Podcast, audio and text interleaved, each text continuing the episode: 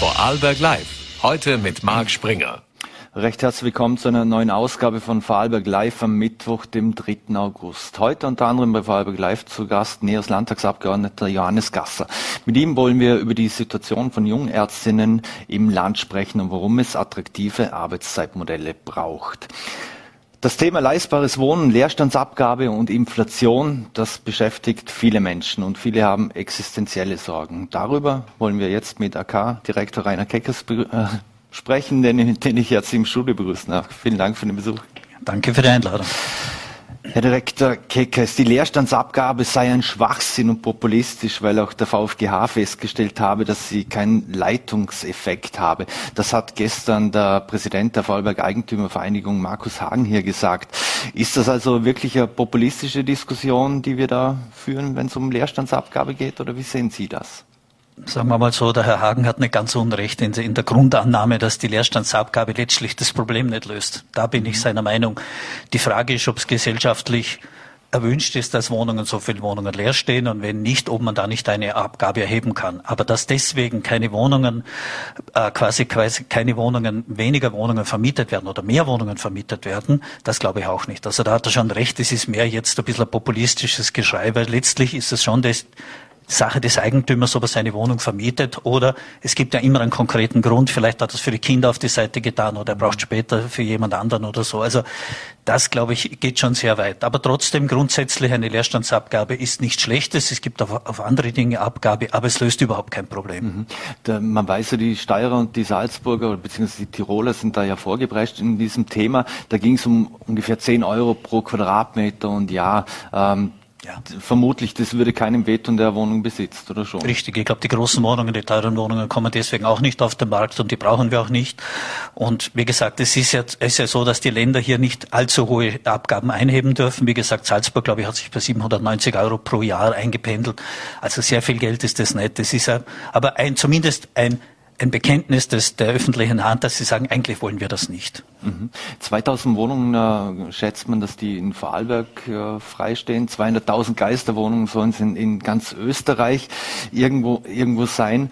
Ähm, also der Leerstand äh, wird vermutlich das Problem nicht lösen. Da sind Sie einer Meinung. Äh, heißt das aber auch, dass wir mehr gemeinnützigen Wohnbau dann im, im Umkehrschluss brauchen? Ja, natürlich, das schon seit 20 Jahren sagen wir das. Wir brauchen dringendst mehr gemeinnützigen Wohnbau. Wir brauchen viel mehr Wohnungsinitiativen. Interessanterweise hat das Land den gemeinnützigen Wohnbau die letzten Jahre zurückgefahren mit dem Argument, weil die Baukonjunktur so überhitzt ist. Aber 20 Jahre lang vorher hat man nicht daran gedacht, dass man dort bauen sollte, wo es vielleicht nicht so überhitzt ist. Wir haben in Vorarlberg den geringsten Anteil an gemeinnützigen Wohnungen und das spüren die Leute natürlich. Die sind angewiesen auf den privaten Wohnungsmarkt und was der Herr Hagen gestern gesagt hat, dass in Vorarlberg die Wohnungen nicht teuer sind. Also in welcher Welt lebt er? In der Welt, in der ich lebe, mit den Leuten, die wir zu tun haben, die stöhnen unter den hohen Wohnungskosten. Mhm. Da kommen wir gleich noch da, dazu. Ähm, aber wie könnte man den Leerstand aktivieren? Im Vorarlberg gibt es unter anderem diese Initiative Sicheres Vermieten. Ähm, reicht das aus oder brauchen wir andere Rahmenbedingungen? Nein, was wir brauchen, ist mehr Wohnungen und günstigere Wohnungen. Und es nützt nichts, wenn ein bestehenden Leerstand herumdoktere. Wir haben in Feldkirche, aus der Kommunalpolitik, haben wir auch Initiativen gesetzt, sicheres Vermieten. Da bringt man ein bisschen was auf den Markt, aber nicht wirklich viel. Das löst uns einfach das Problem. Das Problem muss man anders angehen. Man muss mehr Wohnungen bauen und zu vernünftigen Preisen. Das ist der Punkt. Mhm. Weil Sie den Markus Hagen und das Thema eben äh, Mieten im Vorarlberg angesprochen haben. Was er da gestern genau dazu gesagt hat, das wollen wir uns kurz ansehen die da wären. Die Preise sind doch erst dann hoch, wenn sie im Verhältnis zum Einkommen nicht mehr zusammenstimmen.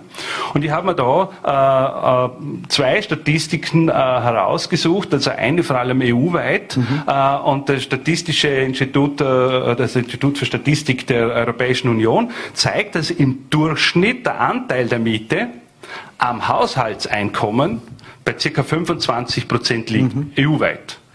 In Österreich liegen wir bei 22,35. Und das jetzt bitte, und jetzt kommt's, seit zehn, seit zehn Jahren unverändert. Mhm. Das heißt, wir haben sogar in den, im Pandemiejahr 2020 haben wir sogar einen gewissen Rückgang gehabt. Mhm. Also, wir haben seit zehn Jahren unverändert denselben Anteil der Miete am verfügbaren Haushaltseinkommen. Mhm. Wer sagt mir jetzt, dass die Mieten so unleistbar und teuer geworden sind? Vielleicht im Anbetracht der Demografie. Jetzt, äh, was heißt denn das? Äh, also verdienen wir also, Vorarlberger zu gut oder sind die Mieten äh, wirklich äh, so niedrig? Also ich glaube, wir müssen einen Teil unserer Löhne zurückgeben, offenbar. Nein, mhm. Diese Statistik, die er jetzt zitiert hat vom Europäischen Statistischen Zentralamt, ja natürlich, das sind die gesamten gemeinnützigen Wohnungen Österreichs drinnen, die günstigen Wohnungen aus Wien, aber das nutzt ja am Vorarlberger nichts, der 12 Euro pro Quadratmeter zahlt Miete, wenn es in Wien jemand gibt, der nur zwei oder drei Euro zahlt, weil er in einer geschützten Wohnung drinnen ist. Das ist ja alles nur eine statistische, statistische Wahrnehmung. Mhm. Tatsache ist, und das habe ich am eigenen Leib erfahren, ich habe im Felke eine Zwei-Zimmer-Wohnung gemietet gehabt, eine Altbauwohnung, also keine Luxuswohnung, Altbauwohnung, habe zahlt 12 Euro pro Quadratmeter Miete. Ich bin mit Betriebskosten auf 950 Euro gekommen.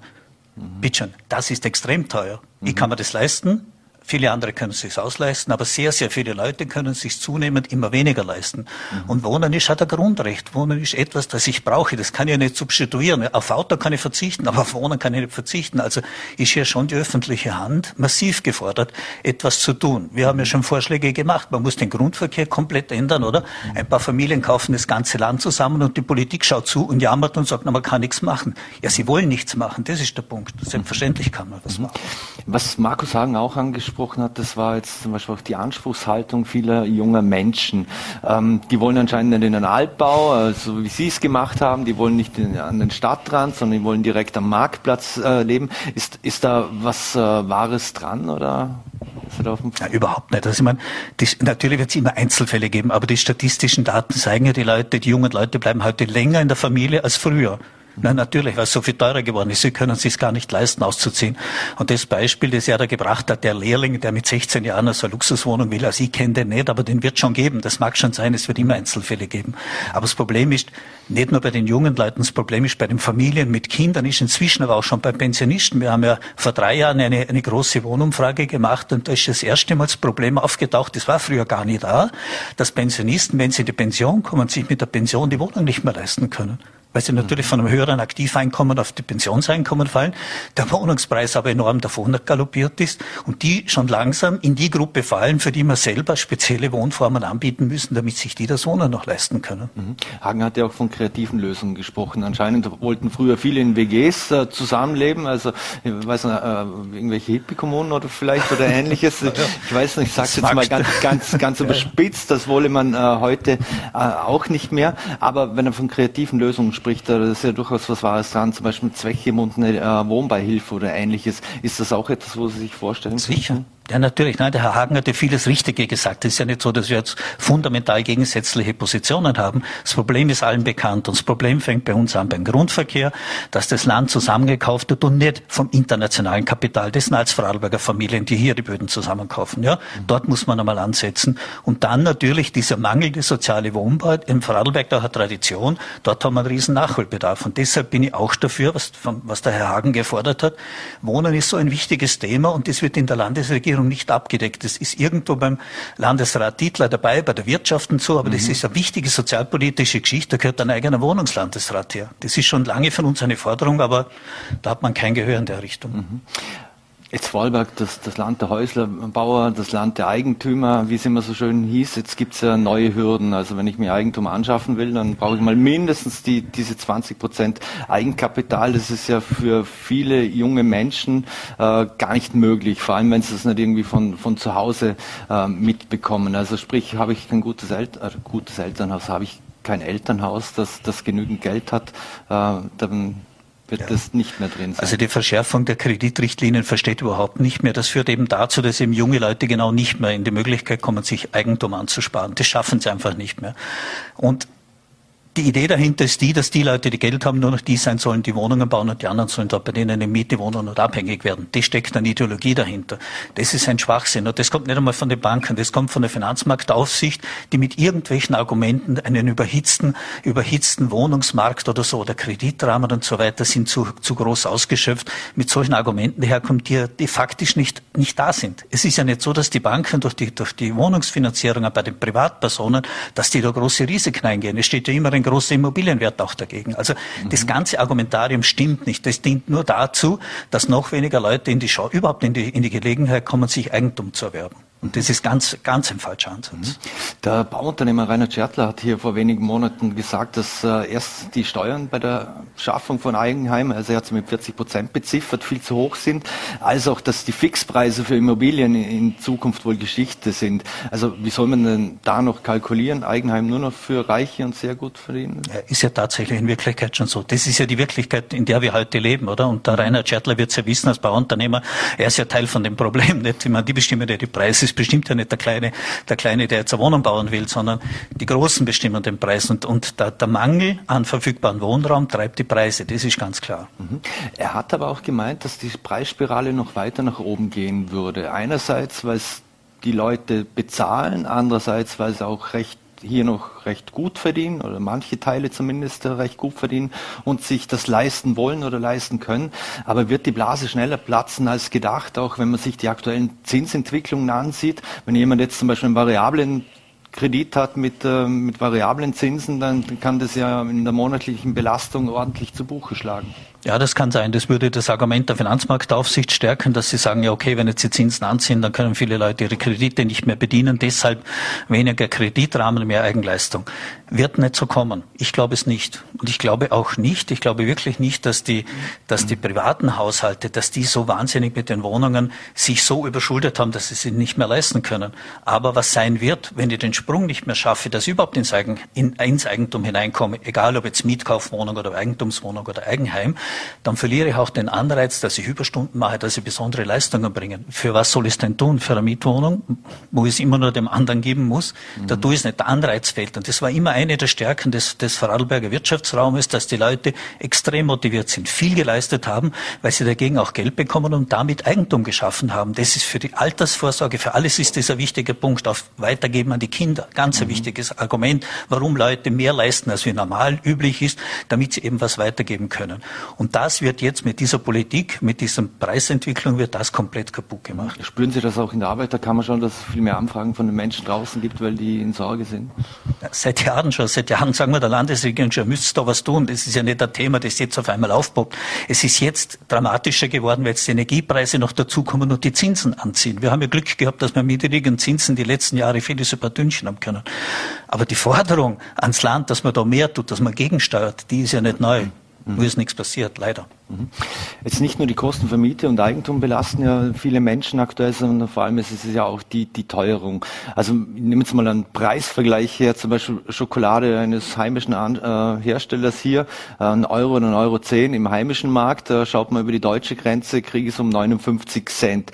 Jetzt gibt es ja auch den AK-Teuerungscheck, äh, Preisanstieg bei, bei Nudeln zum Beispiel 79 Prozent, Preisanstieg für Sonnenblumenöl bei 125 Prozent. Es wird vieles und alles eigentlich mehr oder weniger mit dem Angriffskrieg auf die Ukraine äh, im Prinzip argumentiert, aber holen sich da einfach äh, viele etwas mehr Gewinn ab als sonst auf Kosten der Menschen.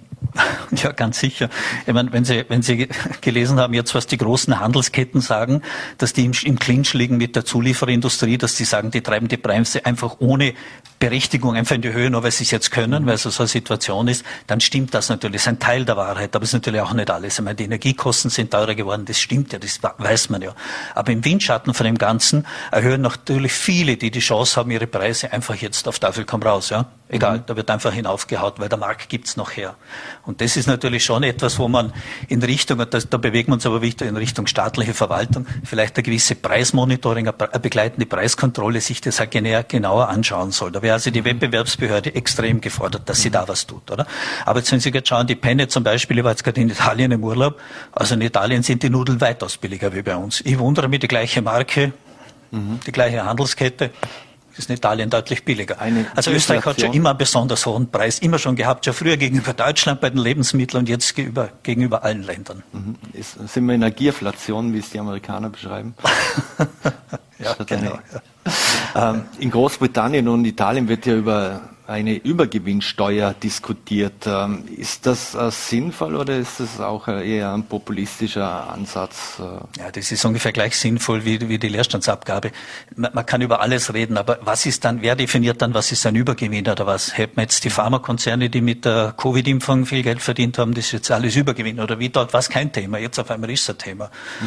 Ich wäre eher dafür, dass, dass, dass man schaut, dass die Konzerne wirklich ihre Steuern zahlen, von diesen Gewinnen die Steuern abführen und das Geld wieder zurück die Leute fließt. Aber dort jetzt einzugreifen, so populistisch das jetzt und so nett es auch klingt, das halte ich eigentlich nicht für einen vernünftigen Weg. Es ist volkswirtschaftlich langfristig sicher keine gescheite Idee. Wenn Sie den volkswirtschaftlichen äh, Punkt ansprechen, in, in, der Pandemie, viele Menschen wollten sich regional ernähren, bewusster einkaufen. Jetzt muss man einfach auf die Preise und vieles oder sehr viele müssen einfach auf die Preise schauen, zum billigeren Produkt äh, greifen, wo vielleicht auch nicht ganz so gesund ist und auf jeden Fall nicht regional. Äh, kommt da ein Bumerang mit einem volkswirtschaftlichen Schaden auf uns zu, den wir jetzt noch nicht auf dem Radar haben? Ja, hilfreich ist die ganze Entwicklung ganz sicher nicht. Und es ist klar, der Bio, zum Beispiel Bioprodukte waren immer schon ein bisschen teurer und die kommen noch mehr unter Druck. Also da, natürlich, wenn die Leute schon so viel fürs Wohnen ausgeben müssen, so viel für Mobilität, fürs Heizen, ja, wie sollen sie dann, wie sollen sie dann für Lebensmittel auch noch einen Haufen ausgeben? Also sie müssen ja irgendwo sparen. Und wo kann ich, wo kann ich noch sparen? Das sind eben solche Sachen, dass ich ja günstig einkaufe, dass ich meine Konsumverhalten ändere und solche Geschichten, oder? Mhm. Jetzt ein großes Thema sind natürlich auch die Spritpreise. Und wenn man sich jetzt die, die Gewinne der Mineralölkonzerne Konzerne ansieht, äh, verdreifacht, verfünffacht, Umsatz verdoppelt und verdreifacht. Ähm, sind wir da dem freien Markt und den Konzernen äh, einfach frei ausgeliefert, äh, weil selbst ein Spritpreisdeckel in, in, Deutschland zum Beispiel hat ja auch nur punktuellen Erfolg gebracht und nicht den Effekt, Natürlich. den man sich gewünscht hat. Ja, und in Ungarn müssen sie es zurücknehmen, weil halt kein Diesel und Benzin mehr geliefert wird, weil sie es preisgedeckelt haben. Also hier in den Markt einzugreifen ist wirklich, es klingt zwar gut, es klingt einfach, aber es ist schon sehr komplex und darum waren eben davon, ich bin eher ein Anhänger der, der deswegen ist, dass man den Leuten etwas zurückgibt, die es dringend brauchen, dass man sozial treffsicher Sachen zurückgibt. Darum sind diese Teuerungspakete Pakete der Regierung nicht so schlecht vom Grunde her. Die sind an sich gut aufgestellt und das ist auch der richtige Weg. Aber dass jetzt hergeht wie die SPÖ und sagt, der Benzin darf nicht mehr wie 1,50 Euro kosten. Ja, bitte schön, jeder Porsche-Fahrer freut sich, aber warum soll ich dem seinen Benzinpreis subventionieren? Ich meine, warum soll, soll der Staat Milliarden in die Hand nehmen? Da finde ich, ist auch ein erwünschter Lenkungseffekt dahinter. Bitte schon, jetzt haben wir eine CO2-Abgabe eingeführt. Alle reden davon, man sollte weniger fahren, man sollte fossile Energie einsparen. Mhm. Wenn sie teurer wird, sparen wir automatisch ein, weil wir einsparen müssen. Also bitte schon, ist das ja gar nicht so so ganz verkehrt. Mhm. Weil Sie die Bundesregierung ansprechen, die machen ja doch einiges, aber wie, wie gesagt, es scheint nicht äh, sozial gestaffelt zu sein. Es sieht sehr vieles nach äh, Gießkanne aus, also sei es eine Sonderbeihilfe dort, eine Rückvergütung hier, ein Bonus dort. Ähm, ist es ist die angesprochene Gießkanne oder täuscht man? No, nobody is perfect. Das ist, man kann alles verbessern. Aber zum Beispiel zu sagen, wie die SPÖ das macht, dass sie sagt, wir müssen die Mehrwertsteuer senken auf Lebensmittel zum Beispiel oder so. Wo jeder weiß, in, innerhalb von drei Monaten haben diese Konzerne schon eingesagt und beim Konsumenten kommt gar nichts an. Das ist Gießkannenprinzip. Darum verwehre ich mich dagegen. Ich verwehre mich auch gegen solche Forderungen nach Benzinpreisdeckel oder so. Weil das fördert die Falschen. Das fördert das falsche Verhalten. Das fördert den, der viel verbraucht. Drum ist der Weg, den die österreichische Regierung hier eingeschlagen hat, im Grunde genommen der richtige. Ob jetzt jede Maßnahme genau zielgerichtet ist, also das wage ich jetzt auch zu bezweifeln, das ist aber auch komplex. Mhm. Weil da müssen wir eine komplett transparente Gesellschaft haben, wo jeder vom anderen weiß, was er verdient und was er bekommt und so, um hier Gerechtigkeit herzubilden. Also mhm. Da waren wir früher auch nicht so kritisch, muss ich gerade sagen. Auch die, die es heute kritisieren. Haben Sie das Gefühl, dass sich überhaupt noch jemand auskennt, wer, wem wo was irgendwie zusteht, äh, welchen Bonus ich wo beantragen muss, welche Rückvergütung hin und her? Oder ja. mussten Sie da im Callcenter auch schon eigene Einheit aufstellen? Ja, ja, und bei uns rennen die Leute jetzt die Tür rein mit Konsumentenschutz, mit diesen Energiebonus und dem Zeug alles. Also die Leute kennen sich wirklich nicht mehr aus, das stimmt schon. Also die Kritik ist gerechtfertigt. Mhm. Abschließend noch, äh, immerhin wird ja offensichtlich die kalte Progression abgeschafft. Haben Sie daran gedacht, dass Sie das nochmal so erleben dürfen? Nein, das hätte man nicht gedacht. Ich habe mir solange ich noch aktiv bin, wird das sicher nicht kommen. Darum freue ich mich, dass es jetzt kommt. Es kommt nicht 100 Prozent so, wie wir es wollten, aber ein Großteil davon kommt. Und das ist eine schöne Geschichte. Die hilft uns jetzt auch nicht im Moment aktuell, genau in dem Jahr. Aber langfristig ist das absolut eine richtige Entscheidung gewesen. Eine letzte Frage noch, äh, weil Sie, Sie kennen Bundeskanzler Karl wir ja persönlich und haben ihn auch schon privat kennengelernt. Äh, demontiert sich der ÖVP gerade selbst, wenn wir, oder, oder haben wir gerade ein Sommerloch-Thema, wenn wir offensichtlich im Hintergrund und über eine Ablöse des, des Bundeskanzlers äh, schon munkelt? Also was daran ist, das kann ich nicht beurteilen, aber die ÖVP hat ein wirkliches Talent, sich selber kaputt zu machen. Das haben sie immer schon gehabt und der Herr Kurz hat einen riesen Scherbenhaufen hinterlassen und die anderen müssen es jetzt halt ausbaden und zahlen den Preis. Die ÖVP wird massiv verlieren bundesweit, ob mit oder ohne Nehammer, ganz sicher. Mhm. Aber Sie glauben auch nicht an Neuwahlen oder Nein. vorgezogene Neuwahlen? Nein, glaube ich nicht. Weil niemand in der bestehenden Regierungskoalition etwas zu gewinnen hätte, deshalb werden sie es nicht tun. Mhm. Rainer Keckers, vielen Dank für den Besuch hier im Studio und einen äh, schönen Sommer noch, einen schönen Abend, alles Gute. Danke für die Einladung. Danke. So, meine Damen und Herren, und wir bleiben hier im Studio, machen einen fliegenden Wechsel und ich freue mich sehr, dass ich jetzt den Landtagsabgeordneten Neos Johannes Gasser begrüßen darf. Vielen Dank. Danke für die Einladung. Ich freue mich, hier zu sein. Herr Gasser, ich muss jetzt gerade in das Gespräch mit dem AK-Direktor Rainer Keckheis anschließen. Eine Frage an Sie als passionierter Käsknöpfle, Koch und, und, und Verzehrer. Wenn Sie da aktuell auf die Kosten für Lebensmittel und die, und die Preissteigerungen blicken, können Sie es nachvollziehen, warum da alles so exorbitant durch die Decke geht, offensichtlich? Es ist ähm, nachvollziehbar, dass manche Unternehmen und vielleicht auch manche Konzerne das Gefühl haben, dass sie diese Inflationserwartung mit in die Preisentwicklung aufnehmen. Das ist, glaube ich, einer der wesentlichen Treiber aktuell. Mhm. Natürlich auch die Entwicklung der Energiekosten, die Produktionskosten und so weiter.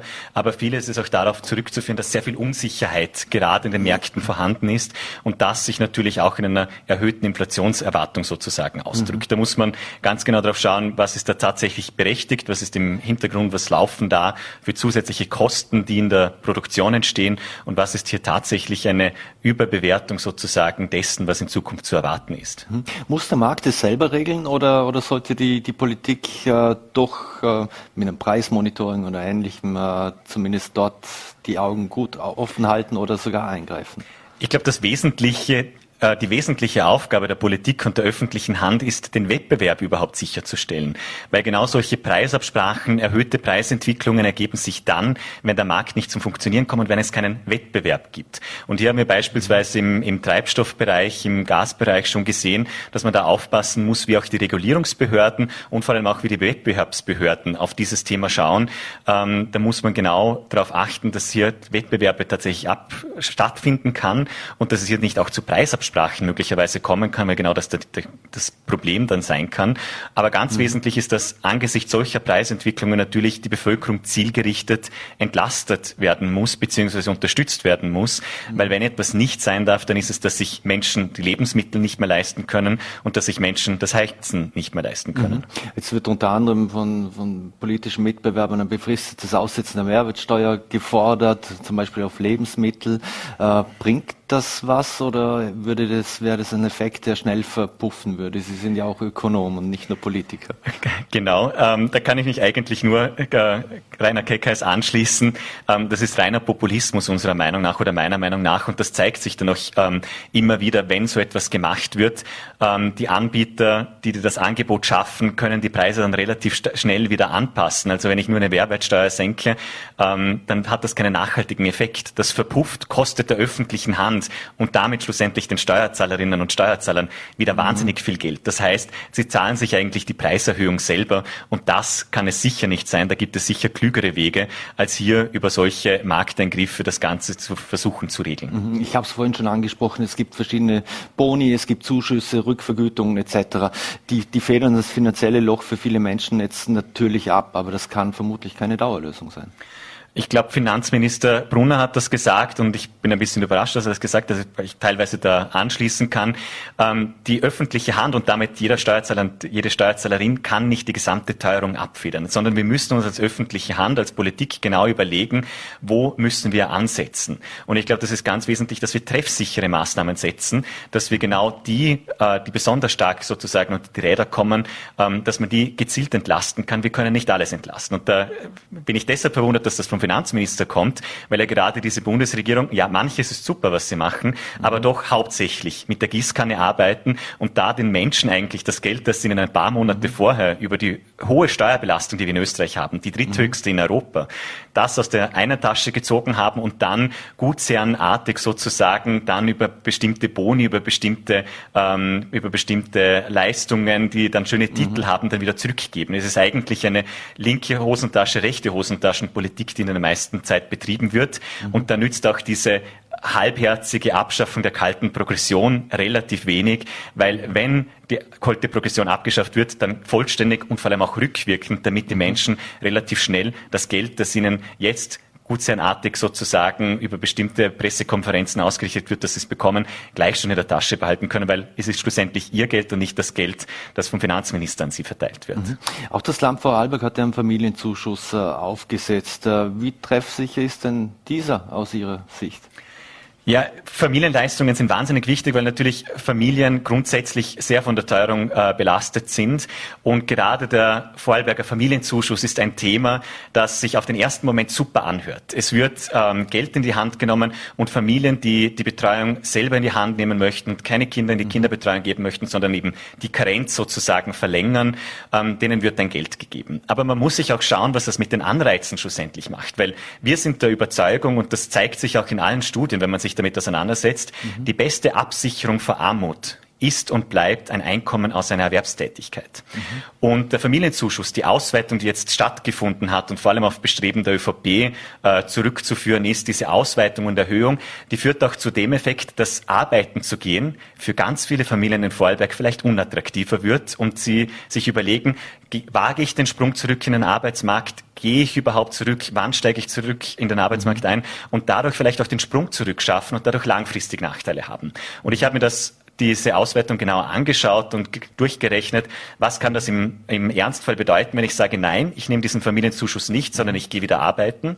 Und da habe ich herausgefunden, dass es einer Vorarlberger Familie bis zu 1000 Euro monatlich kosten kann, wenn sie sich entscheidet, auf den Familienzuschuss zu verzichten und wieder arbeiten zu gehen. Weil sie zuerst einmal den Familienzuschuss verliert mhm. und dann in Vorarlberg auch noch mit den mitunter höchsten Kinderbetreuungskosten in Österreich konfrontiert ist. Also wir sind hier im Spitzenfeld mit einigen anderen Bundes Bundesländern. Das heißt, zuerst verliere ich die 500, 600 Euro Familienzuschuss und dann komme ich auch noch, weil ich dann plötzlich etwas ins Verdienen bekomme, muss ich plötzlich noch 300, 400 Euro zusätzlich für die Kinderbetreuung leisten. Und ich glaube, dass man hier im Land sehr schlecht darauf geschaut hat, was löse ich damit eigentlich aus und was sind die nachhaltigen Effekte. Wir glauben, dass man deshalb diesen Familienzuschuss dringend überarbeiten muss und da sozusagen einen Bonus geben muss für die, die den Sprung in den Arbeitsmarkt wieder schaffen wollen und dass man sie dort unterstützt. Weil wir wissen auch, und das sehen wir in allen Bereichen, wir haben einen riesigen Fachkräftemangel. Mhm. Und das größte Potenzial, das Vorarlberg hier noch zu heben hat, ist das Potenzial von Vorarlbergs Frauen.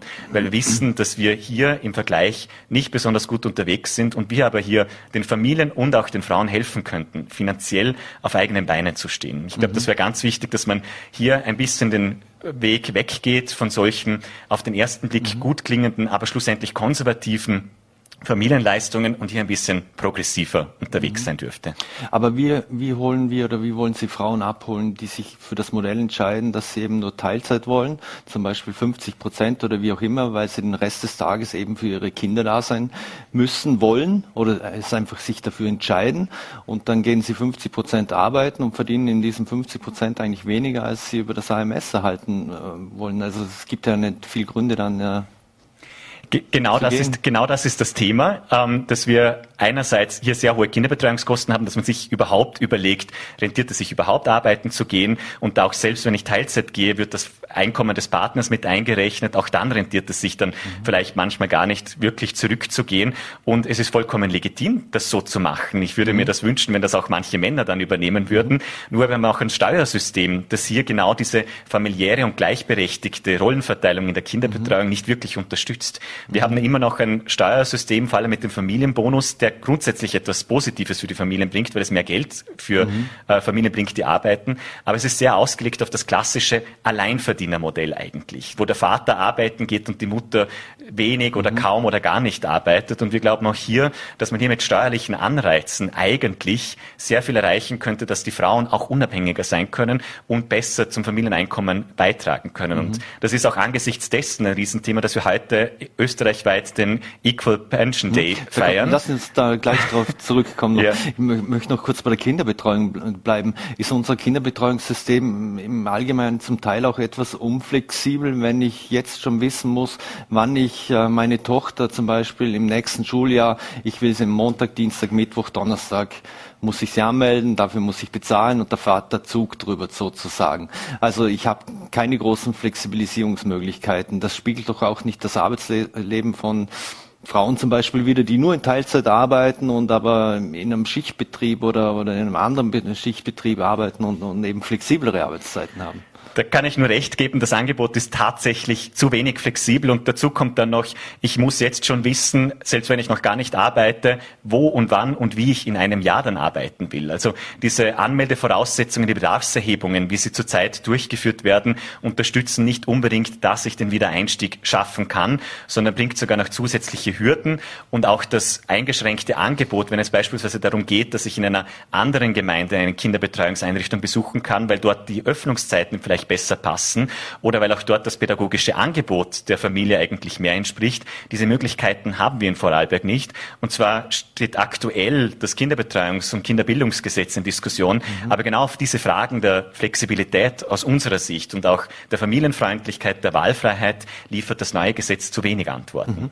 Sie haben den Equal Pension Day angesprochen. Frauen verdienen immer noch weniger als Männer und erhalten, erhalten dadurch auch weniger Pension.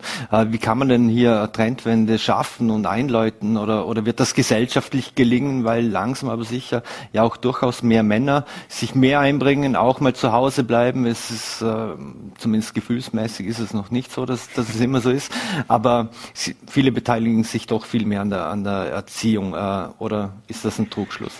Es ändert sich sehr langsam, aber wir sind auch hier in Vorarlberg ein relativ konservatives Bundesland, beziehungsweise haben hier noch sehr eingefahrene Rollenverteilungen, sage ich einmal. Ähm, in Vorarlberg ist der Anteil der Männer, die Kinderbetreuungsgeld beziehen, das heißt auch in Karenz gehen, noch immer mitunter der niedrigste in ganz Österreich und nur ein Bruchteil der Männer geht dann tatsächlich in Karenz. Also da sieht man schon, dass wir eine relativ konservative oder sehr klassische Rollenverteilung haben. Da muss man sich anschauen, wie kann man das Karenzsystem, das Kinderbetreuungsgeldsystem so ändern, dass es mehr Anreize gibt. Da gibt es ganz viele Möglichkeiten und das ist auch langfristig ein eine Möglichkeit, damit man mhm. diesen Gap auch in der Pension schließen kann, weil das Produkt ähm, von ständig weniger verdienen als ein mhm. Mann ist schlussendlich eine niedrige Pension für eine Frau. Und auch hier, mhm. gerade im Bereich Pensionen, ist Vorarlberg Schlusslicht. Mhm. Also Frauenpensionen sind nirgendwo so niedrig wie in Vorarlberg und das kommt halt genau aus dieser Thematik, dass sie es nicht schaffen, viel Geld durch die eigene ähm, durch die eigene Arbeitsleistung, das, was sie im Arbeitsleben verdienen, mhm. quasi anzusparen auf dem Pensionskonto und damit Nachteile haben. Mhm. Und das kann man, langfristig wird sich das ändern, wenn wir schaffen, dass Frauen und Männer am Arbeitsmarkt gleichberechtigt sind. Das ist eine sehr mhm. langfristige Angelegenheit. Und die Ergebnisse werden wir dann vielleicht in 50, 60 Jahren erst sehen, wenn die jetzige Generation von jungen Frauen, die sehr motiviert sind und sich sicher nicht gefallen lassen, mhm. dass sie nicht gleich viel bezahlt bekommen wie die Männer und gleichberechtigt sein wollen, die werden dann vielleicht gleich viel Pension bekommen. Wir müssen uns aber überlegen, mhm. wie wir jetzt jetzt auch die Frauen, die in den nächsten 10, 15, 20 Jahren in Pension gehen, die, denen auch eine eigene Pensionsvorsorge sicherstellen können und ihnen zugestehen können. Mhm. Und aus unserer Sicht der NEOS ist es ganz klar, dass wir hier ein verpflichtendes, ein automatisches Pensionssplitting endlich brauchen. Mhm. Schwarz-Grün hat das ähm, eigentlich, oder Türkis-Grün hat das eigentlich auf Bundesebene in das Koalitionsabkommen geschrieben. Wir haben jetzt, glaube ich, äh, vor zweieinhalb Jahren Seit zweieinhalb Jahren steht diese Koalition, passiert ist nichts. Die Frauen haben immer noch gleich niedrige oder relativ viel niedrigere Pensionen als Männer und hier würde ich mir endlich ein Tempo erwarten, damit wir nicht noch weitere Jahrzehnte so spät diesen Equal Pension Day haben. Mhm. Sie haben ja auch einen Antrag eingebracht, da geht es um das Thema Kindeswohl, beziehungsweise es geht um die Kinder- und Jugendhilfe. Was genau prangern Sie an? Also wir sehen, dass äh, in den letzten Jahren durch die Corona-Pandemie und jetzt auch durch die Teuerung sehr viele Familien natürlich viele Belastungssituationen haben. Ähm, und da kann man, wenn man frühzeitig aktiv wird und die Familien entlastet, nicht nur finanziell, sondern manche brauchen einfach auch eine sozialbetreuerische, eine sozialarbeiterische Betreuung und Begleitung, mhm. damit sie einfach die Probleme, die sie im Alltag mhm. haben, wieder bewältigen können.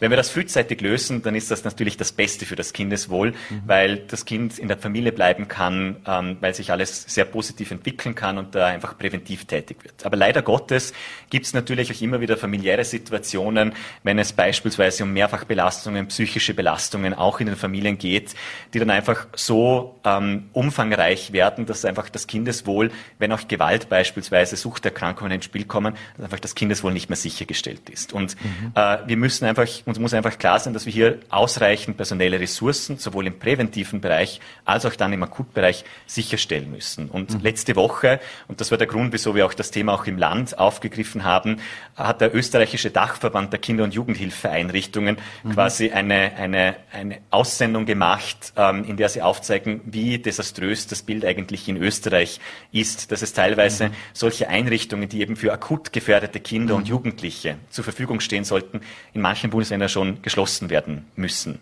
Mhm. Und auch in Vorarlberg, da ist die Situation glücklicherweise noch nicht so weit, aber auch hier sieht man, dass natürlich die stationären Einrichtungen der Kinder- und Jugendhilfe auch immer mehr an ihre Grenzen stoßen. Mhm. Und da muss man frühzeitig aktiv werden, damit eben solche Situationen nicht passieren, mhm. damit nämlich Kinder, die in einer akuten Gefährdungssituation sind, auch wirklich einen Platz bekommen können, damit einfach ihre Sicherheit und ihr Kindeswohl sichergestellt ist. Mhm. Und ich glaube, das ist ganz wesentlich, hier auch das Thema anzusprechen, zu sagen, was brauchen wir? Es ist einerseits natürlich die Bekämpfung des Personalmangels, mhm. andererseits müssen auch genügend Plätze sichergestellt werden. Und da gibt es ganz viele, eine Reihe von Themen, die man sich anschauen kann, um hier nachhaltig die Situation zu verbessern und das Kindeswohl sicherzustellen. Weil wenn man sich chancenreichster Lebensraum schreibt, wie das mhm. Land und die schwarz-grüne Landesregierung das gerne macht, dann muss das auch nachhaltig alles abgesichert sein. Mhm. In Bezug auf das äh, erinnere ich gerade an diverse Aussendungen auch immer vom Vorarlberger Kinderdorf, die die Pflegeeltern suchen. Äh, welche Rolle könnten Pflegeeltern in, in diesem Konstrukt spielen? Also das ist auch ein Teil, den wir bei uns im Antrag aufgenommen haben, dass wir sagen, Pflegeeltern, Krisepflegeeltern, die können eine gute Entlastung bringen, vor allem nachgelagert, wenn es darum geht, dass Kinder, die in einer akuten Situation waren und denen jetzt das geklärt werden konnte, dass sie da eine langfristige Perspektive haben, hier untergebracht werden zu können. Und ich glaube, dass man hier schon einen gewissen Ausgleich oder eine Umschichtung unter Anführungszeichen schaffen kann, damit nicht alles in solchen stationären ähm, Einrichtungen stattfinden muss, sondern auch ein bisschen dezentraler bei den Familien selber, weil das doch dem am nächsten kommt, was Kinder gewohnt sind und was ihnen eigentlich mhm. am besten tut. Ähm, da sind wir der Meinung, dass man vielleicht eine Kampagne starten könnte und dass man sich auch Modelle anschaut, wie das in anderen Bundesländern ist, vor allem wenn es um, um Krisenpflege geht, dass man dort auch andere Anstellungs- oder neue Anstellungsverhältnisse anschaut. Das sind sicher Möglichkeiten, ähm, die wir im Landtag jetzt diskutieren werden. Und ich bin gespannt, was wir da herausbekommen. Ich hoffe, dass wir im Sinne der Kinder etwas Gutes hinbekommen. Mhm. Ein anderes Thema, das Sie aufs äh, Plateau gebracht haben, ist das Thema Jungärzte. Sie haben gesagt, dass Jungärzte attraktive Arbeitsmodelle brauchen. Wie könnte das aussehen, so ein attraktives Arbeitsmodell? Ja, wir sehen eine große Veränderung im Bereich der Ärzteschaft. Ähm, manche sprechen von einer Verweiblichung. Man könnte auch einfach sagen, es ist eine Vermenschlichung in einer gewissen Weise, ähm, weil Ärztinnen und Ärzte einfach andere Anforderungen inzwischen an ihr Arbeitsumfeld haben. Sie wollen nicht unbedingt immer selbstständig sein. Sie wollen nicht, wenn Sie in eine Praxis gehen, diese ganzen administrativen, auch betriebswirtschaftlichen Themen haben, die gesamte unternehmerische Verantwortung, sondern Sie wollen einfach ordinieren. Sie wollen einfach Ihre Arbeit erledigen und das können mhm. Sie beispielsweise natürlich in einem Krankenhaus mit einem Angestelltenverhältnis viel besser tun. Und deshalb mhm. glauben wir, dass man beispielsweise, damit man eben die niedergelassene Versorgung, die hausärztliche Versorgung auch langfristig sicherstellen kann, brauchen wir auch vergleichbare Arbeitsverhältnisse Verhältnisse im niedergelassenen Bereich. Ein Thema, das hier in Österreich immer wieder ähm, angesprochen wird, aber einfach nicht in die Umsetzung kommt, das sind die sogenannten Primärversorgungszentren. Eigentlich hätte es mit Ende dieses Jahres österreichweit über 70 davon geben sollen und wir mhm. sind bei einem Bruchteil. In Vorarlberg hätte es drei geben sollen und es ist noch kein einziges umgesetzt.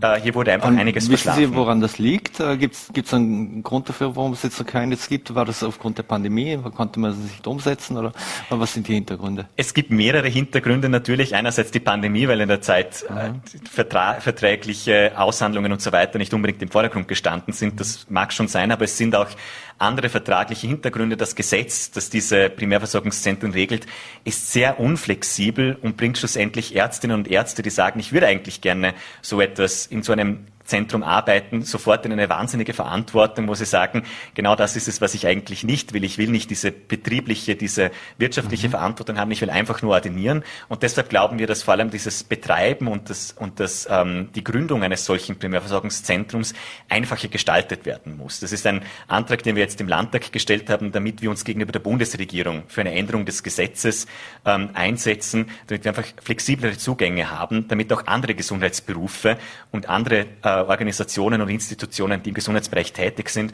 so ein Zentrum eröffnen können, weil wir müssen diese drei Zentren sind wir gesetzlich verpflichtet, dass das in der nächsten Zeit passiert und das ist aus unserer Sicht eigentlich erst der Anfang, weil aus unserer Sicht ist das die Zukunft der niedergelassenen Versorgung, dass wir einfach neue Arbeitsmodelle haben, dass wir hier verschiedene Gesundheitsberufe hineinbekommen in diese Primärversorgungszentren, dass da nicht nur Ärzte sind, sondern vielleicht auch diplomierte Krankenschwestern, mhm. äh, Krankenpfleger, aber auch andere verwandte Besuche, äh, Berufe, wenn ich beispielsweise an Orthopäden, an Physiotherapeuten, an Masseure mhm. Und so weiter denke, das kann, glaube ich, eine gute Mischung bringen, eine gute niederschwellige Versorgung, weil genau das ist es, was unser Gesundheitssystem braucht, eine gute niederschwellige Versorgung und nicht eine Reparaturmedizin, sondern eine Medizin, die von vornherein versucht, äh, die Gesundheit der Menschen nachhaltig sicherzustellen.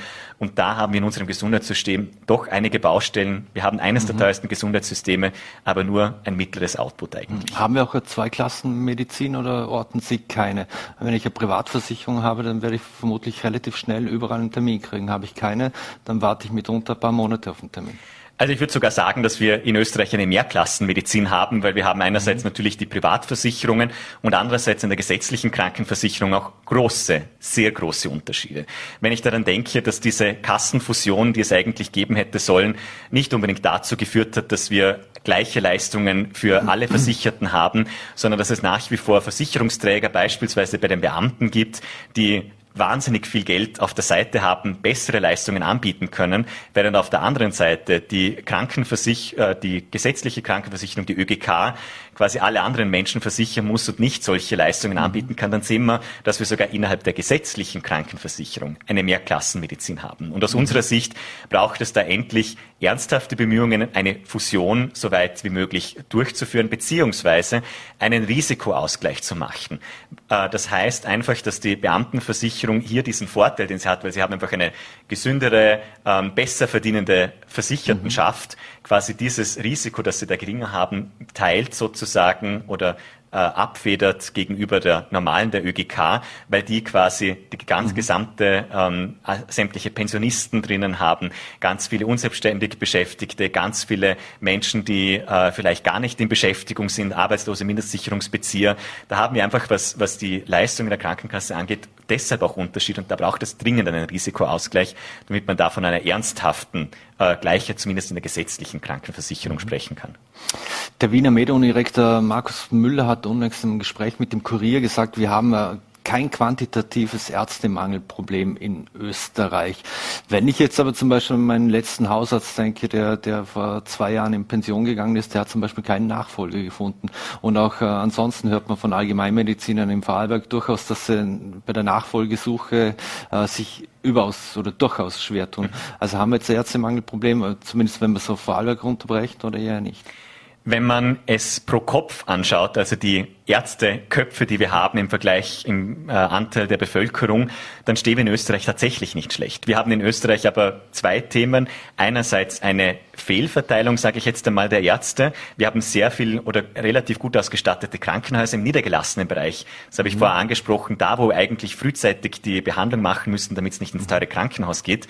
Dort haben wir tatsächlich Probleme. Und da spielen natürlich auch die Verträge ähm, ein Thema. Das sind die Honorar, ähm, die Honorarordnungen, die da stattfinden, die da nicht unbedingt immer das Beste haben, wenn es um Deckelungen beispielsweise geht, die unbedingt die, die attraktivsten Arbeitsbedingungen bieten, sehr viel Verantwortung. Genau deshalb sind solche Gemeinschaftspraxen, solche Primärversorgungszentren, wie ich angesprochen habe, mhm. ein Weg zur Lösung, um das zu attraktivieren, dass hier mehr Menschen, mehr Ärztinnen und Ärzte auch den Weg in den niedergelassenen Bereich wagen. Wir mhm. haben ein Beispiel ähm, im Kinderärztebereich in Dornbirn und mhm. in, jetzt auch in Feldkirch, wo wir als NEOS auch sehr dahinter gestanden sind, dass das in die Umsetzung kommt, wo wo man einfach attraktive ähm, Ausbildungsmöglichkeiten in Verbindung von Krankenhäusern mit dem niedergelassenen Bereich schafft, damit einfach auch Jungärzte erfahren, wie es sein kann, in einer Praxis außerhalb des Krankenhauses zu arbeiten und dort aber auch attraktive Arbeitsbedingungen äh, zu ermöglichen, hier auch die Vereinbarkeit von Familie und Beruf in den Vordergrund zu stellen, hier auch äh, geregelte Arbeitszeiten in den Vordergrund zu stellen. Ich glaube, dass man dadurch schon Anreize setzen kann, mehr in den niedergelassenen Bereich eben Hausärzte, Allgemeinmediziner auch dort den Weg hinzusuchen. Mhm. Ähm, und das zweite Thema ist natürlich auch das Thema mit den Wahlärztinnen und Wahlärzten. Mhm. Das ist ein Thema, das wir in der Politik immer wieder hören, dass es so viele gibt, aber niemand weiß genau, wie stark sie die Versorgung der Bevölkerung eigentlich übernehmen. Mhm. Niemand weiß wirklich genau, ähm, wie viel, wie viel sie tatsächlich sozusagen beitragen im Gesundheitssystem. Also wie viel, wie viel Stunden sie geöffnet haben, wie viele Patientenkontakte. Das ist aus meiner Sicht ist das ein Thema, was wir uns einmal endlich im Land euch genauer anschauen müssen. Welche Versorgungsleistung übernehmen diese Wahlärztinnen und Wahlärzte, mhm. ähm, damit man auch schauen kann, wo sind da die Defizite, wie groß ist schlussendlich die Lücke, die mhm. wir auch füllen haben und damit auch klar ist, mit welchen Summen wir schlussendlich zu tun haben, weil Wahlarztkosten können auch rückerstattet werden und das sind auch Kosten, die man eigentlich vielleicht im Kassensystem haben könnte und dort eigentlich dann mit dem Geld, wahrscheinlich auch mit mhm. mehr Geld, das ist ganz klar, die Kassenverträge auch besser, attraktiver ausgestalten könnte. Mhm. Abschließend noch, es gibt eine neue Corona-Verordnung. In dieser ist festgehalten, dass es keine Quarantäne mehr gibt. Also ich darf auch als Infizierter mit Maske an den Arbeitsplatz kommen. Wie sehen Sie diese neue Verordnung? Finden Sie das ein richtiger Schritt oder wären Sie zurückhaltender gewesen? Also grundsätzlich sehen wir das Ende der Corona-Quarantäne eigentlich grundsätzlich nicht negativ. Das ist etwas, mhm. ähm, wo man sagen muss, wir müssen lernen, mit dem Virus zu leben. Da bin ich ausnahmsweise, was solche Themen mhm. angeht, auf Linie mit dem Gesundheitsminister, mit der Bundesregierung. Das Problem bei der Verordnung ist schon wieder, es ist völlig unklar, ähm, wie das arbeitsrechtlich schlussendlich ausschaut. Ähm, mhm. Da muss man sich schon fragen, hat man in den letzten zweieinhalb Jahren, was das Schreiben von Verordnungen angeht, immer noch nicht ähm, den Weg gefunden, damit sich auch wirklich alle auskennen, was ist erlaubt und was ist nicht mhm. erlaubt.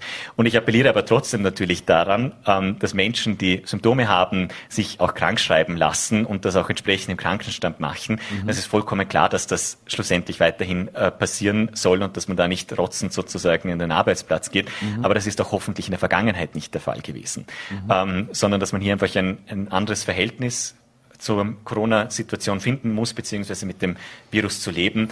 Ich glaube, da sind wir auf einem Weg. Andere Länder machen es vor, dass es geht. Wir müssen nur bei uns in die Schweiz schauen. Und ich glaube, dass wir da dann ein besseres äh, Zusammenleben auch wieder hinbekommen. Mhm. Gehen Sie mit Corona ins Parteibüro oder, ins, oder bleiben Sie im Homeoffice? Ich würde sicher zu Hause bleiben. Mhm. Und wie ist es, äh, eine letzte Frage noch, wie ist es im, für den Landtag geregelt? Das ist eine gute Frage. Wir haben gerade äh, Sommersitzungsunterbrechung. Äh, ich nehme an, dass da bis im September eine Regelung stattfinden wird, aber ich bin grundsätzlich der Überzeugung, dass es ein guter Entschuldigungsgrund ist, wenn man Corona-positiv ist, nicht an den Sitzungen teilzunehmen, auch wenn man keine ähm, Symptome hat, einfach weil es auch diese Möglichkeit gibt und dass es da gute Ersatz, ähm, Ersätze auch gibt. Johannes Gasser, vielen Dank, dass sich die Zeit genommen für Vorarlberg Live. Ähm, wünsche einen schönen Abend und vor allem hoffentlich bald Urlaub oder nochmal so. Schauen wir mal. Dankeschön. Danke. So, meine Damen und Herren, und das war's wieder mit Vorarlberg Live. Wir bedanken uns fürs Dabeisein, würden uns freuen, wenn Sie morgen wieder einschalten, 17 Uhr, voller T, Ländle TV oder VNRT. Ich wünsche Ihnen einen schönen Abend und bleiben Sie gesund.